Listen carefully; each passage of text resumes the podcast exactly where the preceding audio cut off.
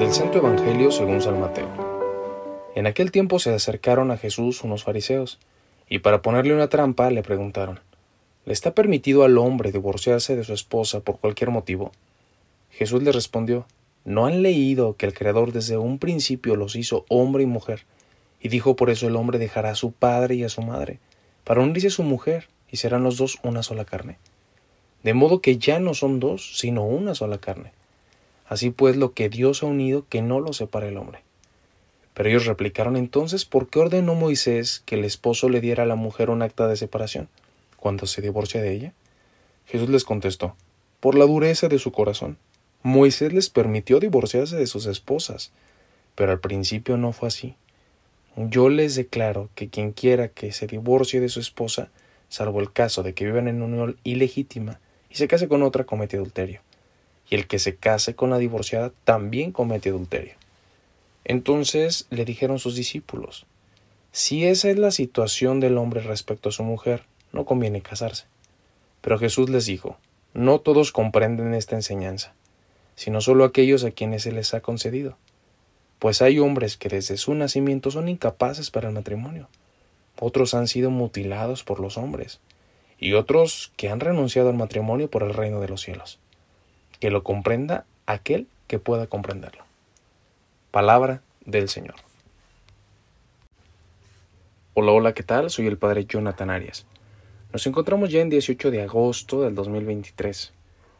Escuchamos hoy a Jesús, que Él distingue cuando nuestras vidas, cuando nuestras historias, cuando nuestras decisiones van endureciendo la propia vida o la vida de los demás. No hay argumento que alcance, no hay pretexto que sea pequeño cuando nuestra dureza es grande, es aferrada. A veces podemos confundir las convicciones fundantes con algo de obstinación. Y será bueno que hoy nos preguntáramos ¿a qué te aferras? ¿Qué buscas? ¿Cuáles son tus convicciones fundamentales en la vida? y cómo distinguir entre algunas obstinaciones, entre algunas durezas de corazón, porque eso golpea, eso lastima y eso impide que la vida sea más libre, más espontánea, más genuina y, que tenga pues eso, libertad interior. Jesús encuentra ante el dilema que no era dilema para él, sino para algunos que no alcanzaban a ver el matrimonio como una realización plena, sino como una forma para deshacerse y cambiar de opinión. Jesús confía en la palabra que damos. Jesús confía en nosotros y por eso sabe que las decisiones que tomamos las queremos hacer en, sus no, en su nombre, porque creemos, porque buscamos perseverar. Qué bueno que distingamos entre aquello que es fundamental y esencial en nuestra vida y también podamos darnos cuenta de aquello que es secundario, que nos hace cambiar de opinión, porque seguramente no fue tan fundante ni fue alguna prioridad o esencial.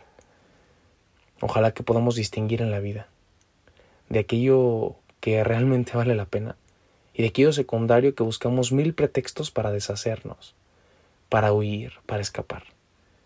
El matrimonio está llamado a eso, a encontrar el amor, a encontrar la felicidad, a encontrar la plenitud. Y cuando alguien se casa, busca eso genuinamente.